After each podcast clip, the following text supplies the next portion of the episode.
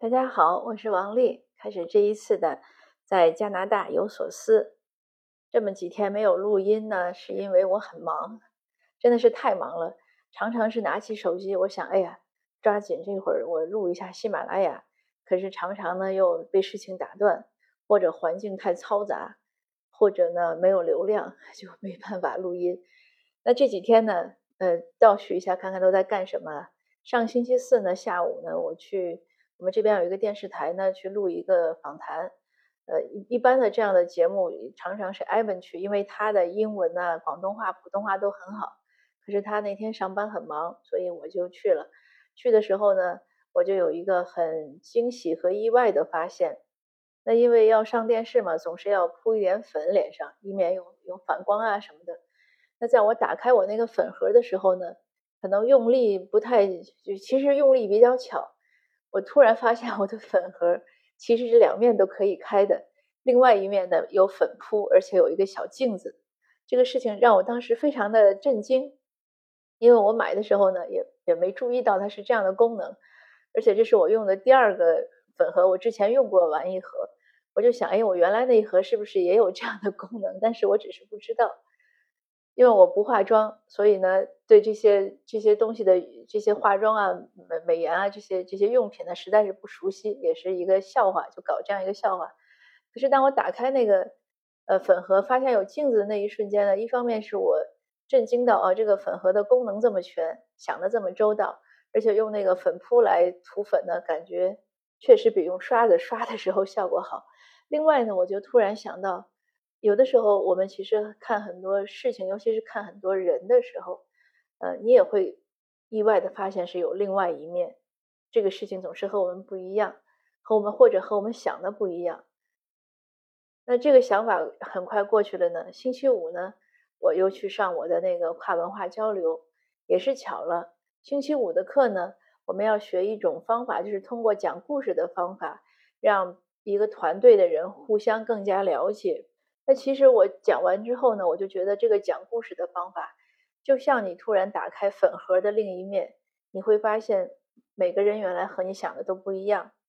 他这个讲故事的方法呢，是一位学者吧近几年发现呃一个他的一个新的方法，在被世界各地推广运用，而且在社会学中呢发现是很好用的，因为他们认为对于团队建设尤其是有很大的帮助，大家都能敞开心扉。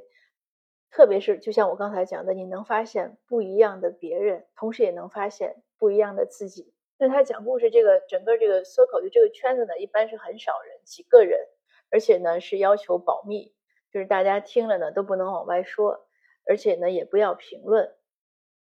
在这个地方呢，又学到了一点，我们老师就讲，他说一般的我们的交流呢，都是其实交流就分两种，一种是你的。希望你能理解的一种交流，一种呢是希望你能回应的一种交流。那我们通常日常中呢，人们的交流都是回应的。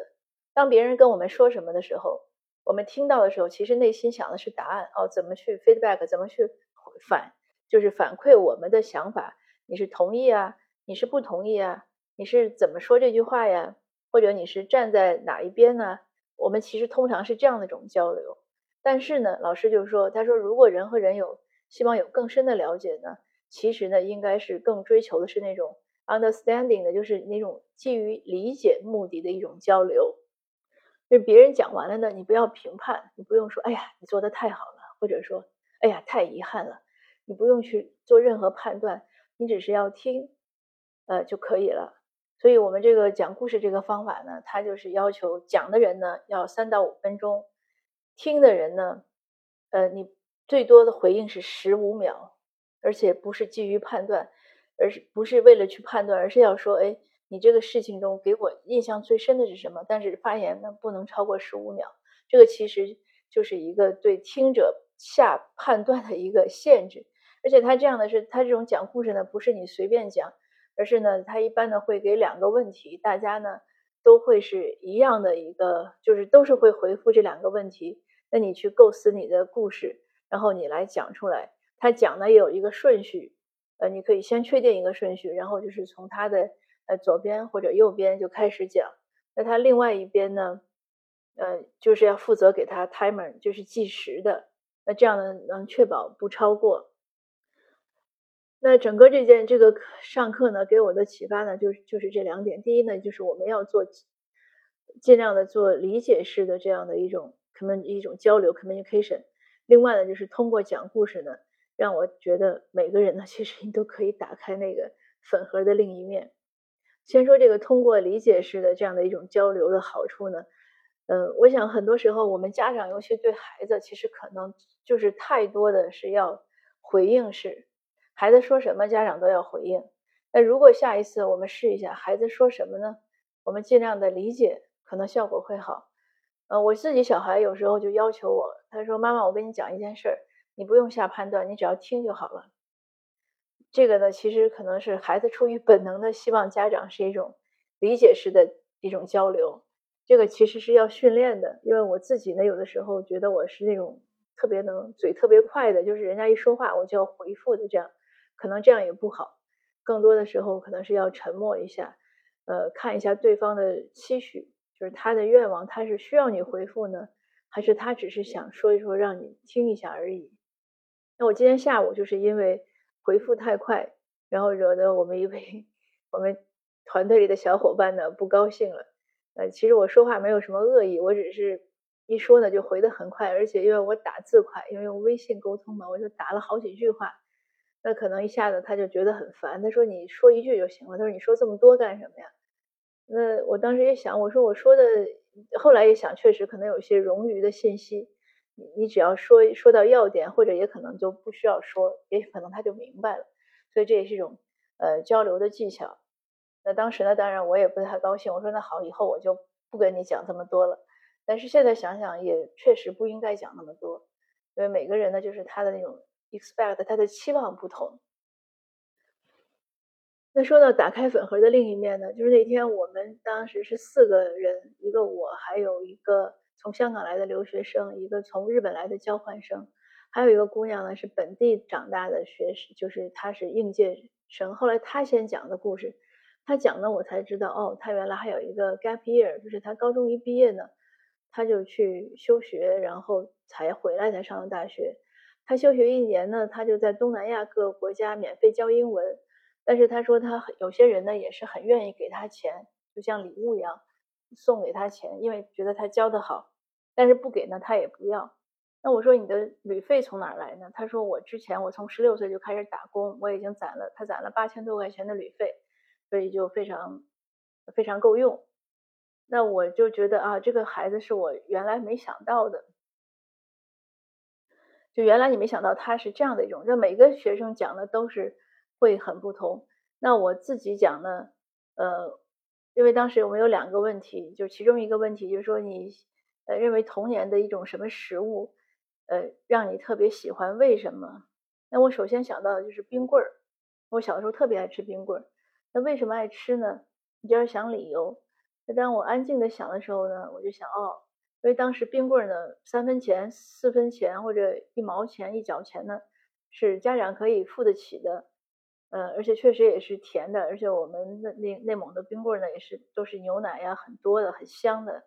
那还有呢，我就突然意识到一点，因为我因为内蒙冬天很冷，那我在冬天的时候还是很想吃冰棍，大家就会觉得说，哦，你说你这么不同，就这么 special，然后就经常会有人为这个事情感到惊奇。但是他们越觉得我不同的时候呢，呃，我反而可能是觉得我很喜欢这种不同的状态，所以我就更喜欢吃冰棍儿，更愿意彰显自己的不同。这可能也是天然的个性。有的人呢，很很怕和别人不一样，但是好像我从小呢，可能就不在乎和别人不一样。甚至当我想到这个冰棍儿问题的时候，我我才意识到，可能我从小就喜欢和别人不一样。那第二个问题呢，就是问说你。觉得你生活中，呃，你遇到的和你价值观啊什么什么差异最大的一个人是什么？我马上就想到了我刚来加拿大的时候，呃，帮我改论文找的那个编辑，我就讲了他的故事。那我们所有的分享结束之后呢，老师就会问，嗯，他就问了很多问题，他其中就问到一个说，呃，那你们觉得这个讲故事这样的方法会让你感到什么？就是你确实讲了之后。呃，和你没讲之之前，你会觉得有什么样的一种收获或者观点的改变？那每次老师提问呢，我都是努力的、积极的争取回答。一方面也是天性，我从小呢就刚才不是讲嘴快嘛，就是从小人家有问我就喜欢答，这个也确实是天性，就总是觉得别人有一个问题，我就要给一个答案。呃，那另外呢，也是因为我去了上这个课的初衷呢，就是为了想学英语，那我就是想练口语嘛。那我想你这个是个很好的机会，所以我也不管它对错，我只要想到了，我就尽量去造句子。当老师讲到这个问到这个问题的时候呢，我想了想，我说第一呢，我说当你刚开始讲课讲这个的时候呢，我想它只是个游戏，呃，我没觉得它这么会真的会有那么神奇的作用。可是当我们这些分享结束之后呢？呃，我认识到它确实会有一些功能，能帮助团队成员互相了解，而且能敞开心扉。嗯，然后他又问，他说还有没有其他的？我又想，我说另外从我自己来说呢，当我分享故事之前呢，我没想到这些小事儿我也会讲出来。呃，但是呢，我发现我还是可以，就是没想到讲出来。那他说你讲出来之后会有什么变化？我说我会发现，我把一些看起来是毫无意义的事情呢，我找到了一个意义，就是从 meaningless 呢变得 meaningful。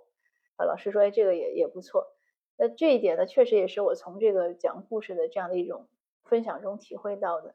那由此呢，我也想，如果我们亲人之间呀，啊或者朋友之间呀，呃或者特别是亲子关系，呃父母和孩子之间啊，如果有的时候关系很隔阂，那其实不妨呢。呃，两个人或者三个人坐在一起，用这样的方式，就像做一个游戏一样，每个人讲五分钟以内，别人不要评判，呃，一种互相的倾听，也让自己能打开心房。打开心房的时候，你可能就会发现，真的像那个粉饼盒打开，发现还有一个镜子和和粉扑，是会有我们意想不到的收获。而且你会发现，哦，原来人家设计的是这样的好，只是以前我们没有体会到。那每一次这样小的一些发现、一些收获呢，都让我很喜悦。时常呢，能感觉到这样的一种像人生的机遇啊，或者呃生命中的一些不可思议的事情呀，或者怎么怎么样。总之，我是个比较容易满足的人。那我想呢，这一点可能也让我能容易更快乐吧。那今天我下午呢，还去拜访了我们原来的老邻居，那个老奶奶，呃，她已经九十快九十二岁了。她去年搬下山，她把房子卖了，然后搬到山下租了一个公寓。呃，我已经去看过她几次，因为我想她一个人也蛮孤单的，而且之前呢，我们相处了十年呢，也很愉快。呃，我也很很想他，很惦记他。那今天呢，也是帮他带他的一些，就是他的信有的还寄在旧的地方，那我帮他带过去，也跟他聊天，也很多，就交流有很多收获。呃，老奶奶虽然九十二岁了，可是头脑很清醒，每天在看新闻，对各种时事呀、国际关系啊都有自己的思辨。嗯，他自己讲，他说我虽然是他是华人，但他是生在加拿大的第二代。他说他已经他觉得自己非常西化。呃，除了有华人的姓以外呢，除了他遵守就是遵从华人的敬老的传统，呃，重视家庭的传统，他认为他在。他其他方面和我们传统意义上的华人或者华人的传统呢相去甚远，但是他当然作为华裔的一员呢，呃，他依然是很关心这个反歧视呀、种族歧视问题。他给了有很多看法，我呢会争取今天把它写成文章和大家分享。那这个老奶奶就让我觉得很棒。你想，她已经九十二岁了，还那么关心时政。那如果您在加拿大呢？那我觉得我们肯定都没有九十二岁那么老，我们更应该能积极的关心一下时政，听听新闻。这也是昨天我去参加一个一个所谓的读者见面会吧，一个朋友的朋友写了本小说，拿出来和大家分享。那我当然昨天可能提的有点尖锐，我就说我说你这个故事呢，虽然是写移民故事，可是你说你说你是加拿大的故事还是澳大利亚的故事，根本看不出来，除了地名有有有就是温哥华的标记。但是你换个地名，可能就是悉尼，为什么呢？因为你没有任何时代的背景，没有任何现实的背景，没有任何新闻，没有与当地的时事相关的，只是一群人呢活在自己的小日子里。那这个呢，呃，其实这也是两方面，一方面可能是作者没有考虑那么多，但另外另外一方面呢，也确实是我们一些移民的真实的生活写照，就是看起来真的是太架空了，完全生活在自己的柴米油盐中，或者高尔夫球呀、麻将呀、呃奢侈品呀，或者什么什么呀，或者孩子教育啊，总之就是完全生活在生活在自己的日子中吧。他对周围的环境、对周围的社会，呃，没有任何关注。这也是为什么我们华裔社区的社会政治地位低。嗯，我想很多事情呢，它也是有一些因果关联的。我们如果希望能改变，希望有一个好的结果呢，可能是要从这个原因上面要多下手。那今天的分享呢，就到这儿。